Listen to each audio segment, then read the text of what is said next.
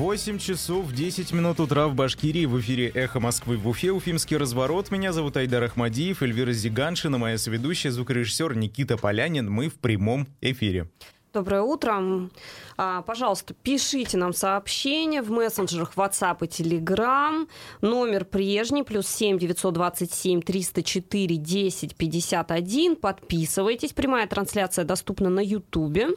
Оставляйте свои комментарии и пишите нам, пожалуйста, в чате. А, да, онлайн-чат на Ютубе есть. Мы видим, э, наблюдаем, как вы там общаетесь. В последнее время там довольно активная беседа, поэтому подключайтесь. А, план сегодня таков. Обзор прессы, потом послушаем фрагмент э, вчерашнего выпуска программы «Персонально ваш». В гостях был социолог а, Арсен Нуриджанов. Э, фрагмент будет посвящен феминизму в Башкирии. Вот так. Мы продолжаем тему Международного женского дня. С Арсеном вчера Эдвиновичем поговорили как раз о том, как феминизм существует и существует ли он вообще в целом в Башкирии, а, есть ли у нас равноправие между мужчинами и женщинами, а, насколько оно реализовано. А дальше поголосуем, и на этом сегодня все. Это короткий выпуск Уфимского разворота во второй половине часа. Если вы захотите, уже вне рамок Уфимского разворота у нас будет интервью с представителем компании «Финам». Но это уже после федеральных и региональных новостей. Ну а пока что начнем с обзора прессы. Я начну с новости, которая вышла а, у нас. А, глава Башкирии призвал правительство региона быть готовым к неожиданным сценариям развития ситуации с COVID-19. В настоящее время в Уфе только три медучреждения продолжают принимать зараженных пациентов. Сегодня, а, то есть, точнее, вчера об этом сказал Максим Забелин. Это значит Демская больница, 19-я городская и несколько уфимских филиалов Республиканской клинической инфекционной больницы. А, значит, по всей стране идет сокращение, но Ради Хабиров сказал, что, в общем-то, вполне возможно, что придется возвращать работу по щелчку пальца это цитата. И, значит, сейчас в республике развернуто 2068 коек для пациентов с диагнозами COVID-19, и они заполнены на 87%. Также скажем о том, что вакцинация в Башкирии спутником ВИ продолжается. Значит, первый этап прошли 100 тысяч человек, и из них 46 уже получили второй компонент вакцины. Я, кстати, во второй э, как раз категории людей нахожусь. На самом деле, э, в целом, вот это сокращение количества коек, оно очень меня настораживает. Я к этому очень скептически отношусь, потому что, ну, как и сам глава Башкирии Ради Хабиров сказал, а, действительно, в некоторых регионах сокращается сокращают эти, э, количество этих коек, а потом снова приходится возвращать обратно, открывать снова на базе обычных больниц инфекционные ковид-госпитали, а, ну просто потому что до сих пор люди заболевают. Вы знаете, если судить по моим личным наблюдениям, а, огромное количество человек перестало носить маски, перестало соблюдать какие-либо а, меры э, безопасности в период пандемии коронавируса. Люди просто потихоньку забывают о том, что вообще-то у нас как бы пандемия в мире сейчас до сих пор, да, COVID-19 гуляет э, по улицам Уфы и деревень даже маленьких населенных пунктов Башкирии, где-то в провинции, э, я призываю всех все-таки соблюдать, продолжать, потому что если посмотреть даже, даже на официальную статистику, ежедневно более сотни человек в Башкирии, э, значит, э, регистрируются как переносчики коронавируса. Э, что касается, кстати, цифр по вакцинации, я с ними, наверное, согласен потому что многие мне просто говорят, что 100 тысяч человек, ну как так, это не, может, это не может быть правдой, это слишком большая завышенная цифра, но на самом деле, знаете, друзья, вот я получил в пятницу на прошлой неделе вторую инъекцию спутника ВИ в обычной э, поликлинике, в обычном микрорайоне Уфы, совершенно бесплатный. И, кстати, очень там был процесс организован, это меня просто приятно впечатляет, эм, как эту работу организовали. И а, действительно большое количество человек э, идут и делают э, вакцину от ковида, поэтому наверняка эти цифры правдивые. Поэтому э, вы, конечно, тоже задумайтесь, я никого не призываю, это ваше дело добровольное, ваше личное решение. Вот. Но маски носить по-прежнему нужно. Потому что, кстати говоря, там статистика по смертности-то превышающей статистику прошлого года. Вот как раз. Материал их Москвы Да. в Уфе. За январь в Башкирии умерли более чем на одну тысячу человек, больше, чем за первый месяц 2020 года. Это статистика Росстата, опубликованная э, несколько дней назад. Рост смертности составил 25,5%. В Башкирии э, вот в январе этого года по сравнению с январем прошлого. Я напомню, в январе 2020 года еще в целом э, на человека, который, у которого на лице маска надета на лицо, Мгм. над этим человеком смеялись.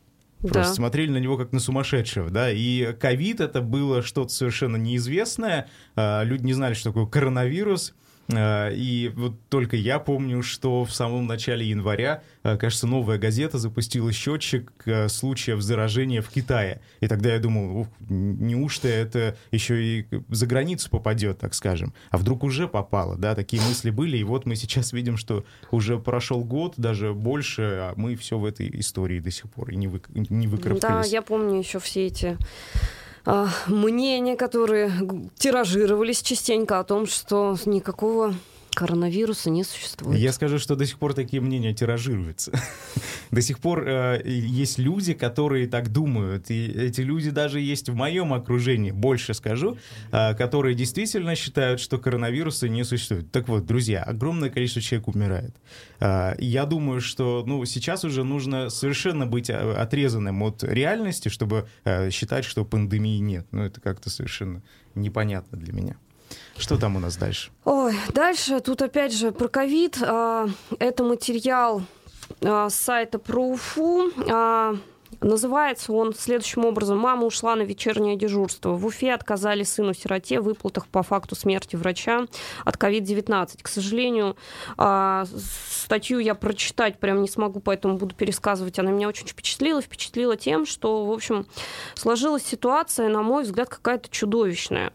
А, Значит, Врач скорой помощи э, заболела коронавирусом и скончалась скоропостижно в январе месяце.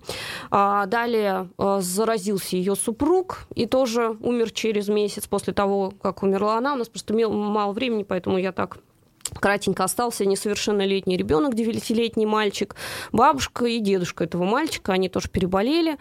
И, в общем, история жуткая тем, что, а, значит, я так поняла, что было проведено какое-то расследование или, ну, там, что-то какое-то разбирательство, выяснилось, что а, эта женщина не могла заразиться на работе, по мнению там вот этих вот структур а, работодателей, насколько я понимаю, и, значит, выплаты ей как будто бы вот этому ребенку не положено. И, значит, я прочитала эту новость, она меня, знаете, чем впечатлила очень? Тем, что вот остался девятилетний ребенок. Вот пошла его мама на работу, по большому счету, и просто оттуда не пришла.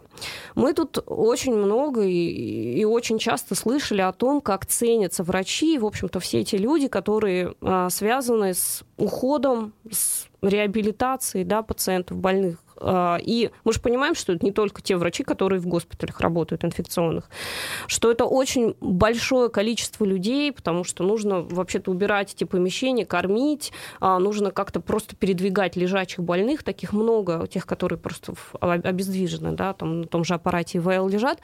И э- это все люди, которые пошли, рискуя собственной жизнью, да, своим здоровьем работать вот в эти красные зоны, и не только в красные зоны. И вот врач скорой помощи, я так понимаю, что это линейный врач, вот прочитать, к сожалению, не могу, сайт не работает. Сайт про Уфу не да, работает поэтому придется пересказывать, что называется, на память.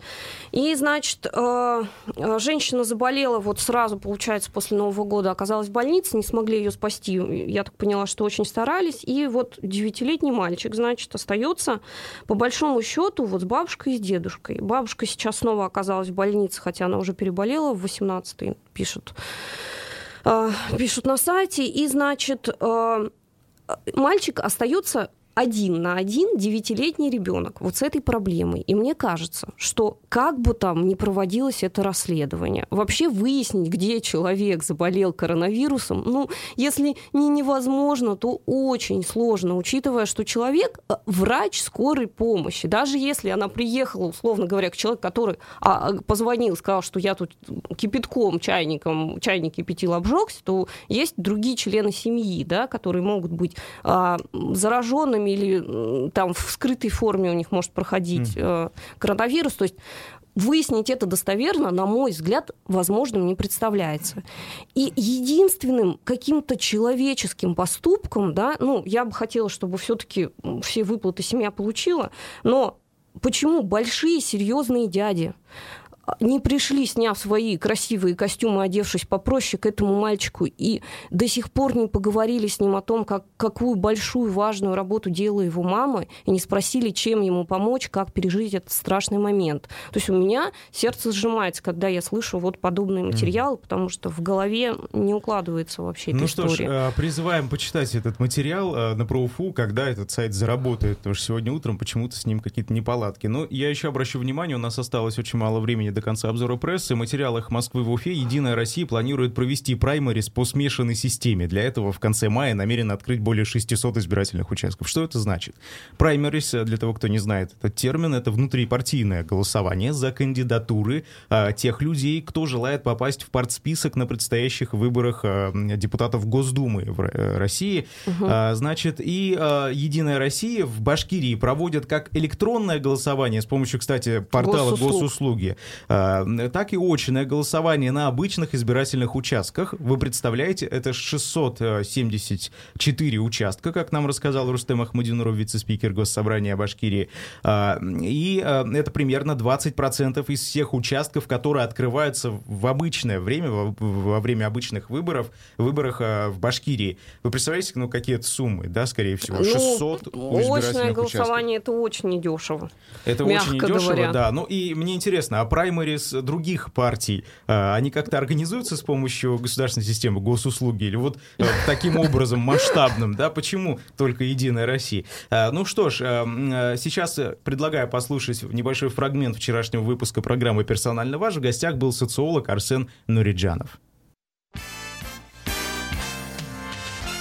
Международный женский день, день борьбы за равноправие мужчин и женщин. Как, на ваш взгляд, уживаются феминизм, ислам и феминизм и наша национальная, так скажем, республика с таким традиционным обществом?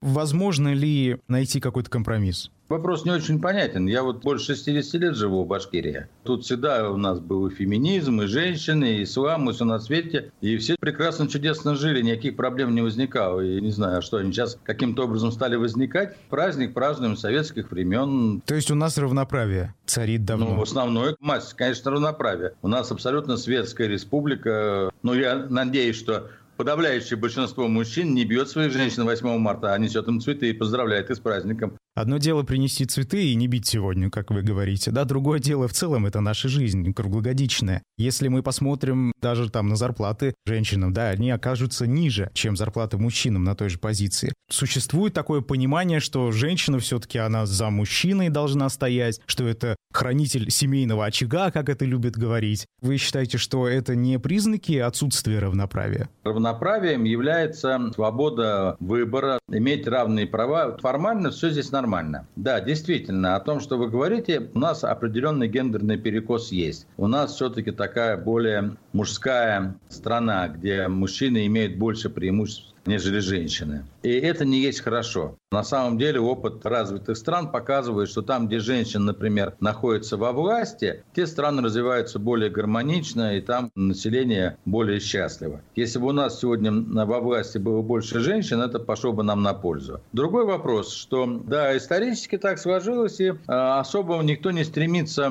это переделать. Но такие подвижки есть. Вот мы видим, феминистки пытаются каким-то образом продвигать свои идеи. Я так понимаю, что к ним прислушиваются. По крайней мере, я не вижу в соцсетях по этому поводу какое-то неприятие. Наоборот, я вижу понимание. Мы идем в правильном направлении. Есть такой человек, Леонид Слуцкий его зовут, это председатель Комитета Госдумы по международным делам. Его э, довольно давно уже э, обвинили э, сразу несколько человек, да, насколько я понимаю, в домогательствах в этом самом харасменте. Но до сих пор человек продолжает работать, ничего ему за это не было. Люди в стороне похихикивают, говорят, ну не надо так одеваться, ведь вы сами этот харасмент призываете, так скажем. Вот это же тоже наверняка глобальная проблема. Именно вот это отношение, понимаете, к женщине как к объекту некому. Давайте исходить из формы закона. Фактически, чье-то слово против его слова. Доказательств никаких нет. Ну что, что надо делать? Правоохранительные органы здесь правильно поступают. Они бы, может быть, и возбудили бы какое-нибудь дело по этому факту, но ведь никаких нет доказательств, не сохранилось. То есть потенциальные жертвы, возможные, которые, например, предъявляют Саудскому какие-то свои претензии, почему они сразу их не предъявили? Ну, это же логично.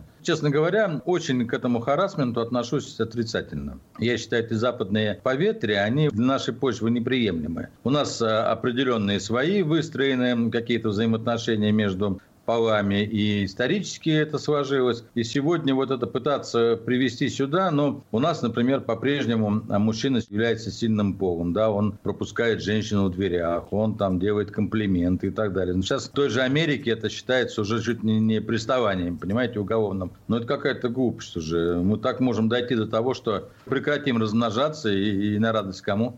Тут можно возразить, сказать, что демократия тоже не была создана на территории России, и зачем мы будем эту какую-то демократию сюда применять, да, давайте сложившиеся исторические взаимоотношения. А мы ее применяем, переламливая через свои собственные вот представления. У нас и нет той демократии, которая есть там, в том смысле, в котором она есть там. Это понятно, это и мы согласны с этим всем. Последний вопрос на эту тему. Глава Башкирии, женщина. Как вы к этому относитесь? Да, прекрасно. Не вижу в этом ничего плохого. Наоборот, я считаю, что, возможно, та гармония гуманизация, которой не хватает сейчас. Понимаете, мужчинам все-таки присуща самцам борьба за лучшую самку, за лучшее потомство, и а, оно выражается вот в дополнительной там агрессии, в напористости. То есть мужчины более такие жесткие, жестокие. Женщины более мягкие, и женщина во власти, она как раз будет эту мягкость давать, и вполне возможно, ну, в виде, как многие женщины справляются с управленческими вещами, она может управлять гораздо лучше и гораздо эффективнее.